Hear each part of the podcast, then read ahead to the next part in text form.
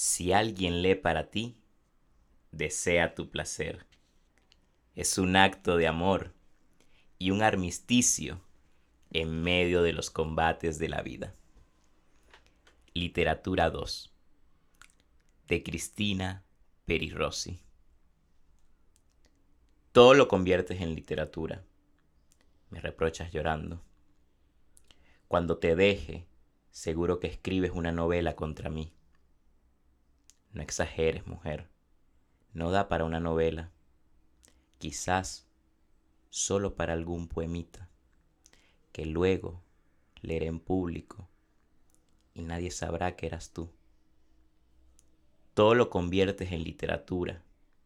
Me reprochas llorando. Cuando te deje, vas a escribir contra mí.